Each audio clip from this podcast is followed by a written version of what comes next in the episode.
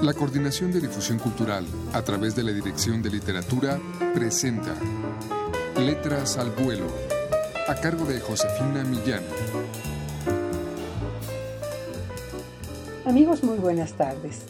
A continuación vamos a escuchar uno de los tres relatos de Bernardo Fernández que contiene el disco Voz Viva de México en una edición de la Dirección de Literatura de la UNAM con la presentación de Alberto Chimal. Escuchemos un fragmento de La Virgen ahogada conoce al monstruo de Frankenstein.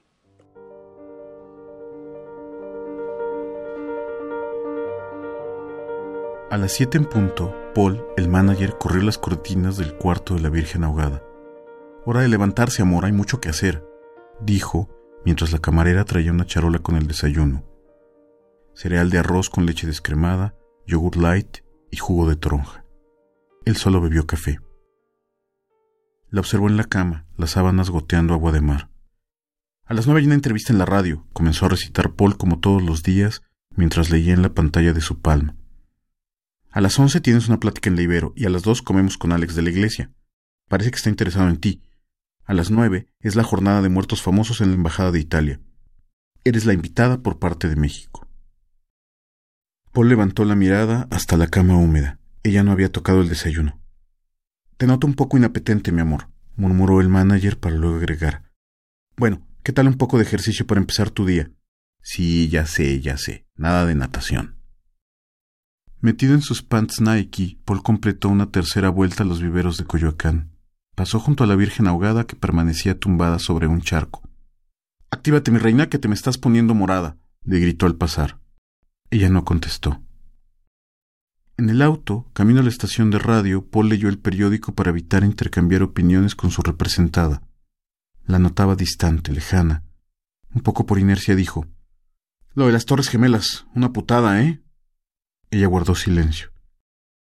Paul disimuló su enojo detrás del diario. Pidió al chofer que pusiera música. Ella siguió como si nada, las piernas y los brazos tiesos por el rigor mortis, la cara hinchada por el agua, sus cabellos despeinados llenos de arena y el rostro congelado en una mueca. Te sientes una estrella, pensó Paul. Así son todas mientras están de moda. Apenas las olvida el público, se acuerdan de la palabra humildad. Para entonces ya es tarde, putita. ¿Me oyes? ¡Tarde! gritó Paul. No, señor, dijo el chofer, vamos bien de tiempo. Eh, no te decía a ti, Pancho. El conductor no vio al manager sonrojarse. Ella ni siquiera se dio por enterada. Y dinos, ¿cómo es un día normal en tu rutina? preguntó la locutora. Ah, debe ser agobiante ser la figura del momento, ¿verdad? Pero como en todo hay sus compensaciones, ¿no? Amigas, estamos en el estudio con la Virgen ahogada. Llámenos y háganle las preguntas que quieran saber de esta niña encantadora. ¿Cuántos años tienes? ¿Dieciocho? ¿Diecinueve? La señora Godínez de Villa de Cortés te pregunta ¿Cómo le haces para mantenerte tan delgada? La niña Erika Paola de Chegaray nos dice que te admira mucho, que cuando crezca quiere ser como tú.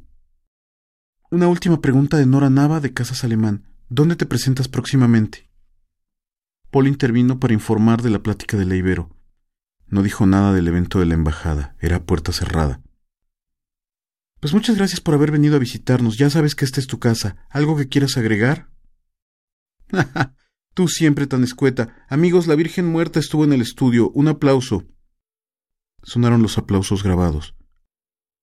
Ahogada, mi amor, es la Virgen ahogada, corrigió Paul a la locutora y apenas salieron del aire. Su clienta, tumbada en una silla, no se lo agradeció. La pelea contra la crueldad del dice Alberto Chimal acerca de las narraciones de Bernardo Fernández, no se resuelve en una victoria ni en una derrota, sino en el cambio de arena y de torneo, así como la lucha verdadera se libra para encontrar la fortaleza interior y para sobrevivir entre y con los demás, en nuestro lugar grande o pequeño del mundo. Adquieran ustedes este disco de voz viva con las narraciones de Bernardo Fernández en todas las librerías universitarias o llamando al 56 22 6202. Muchas gracias por su atención.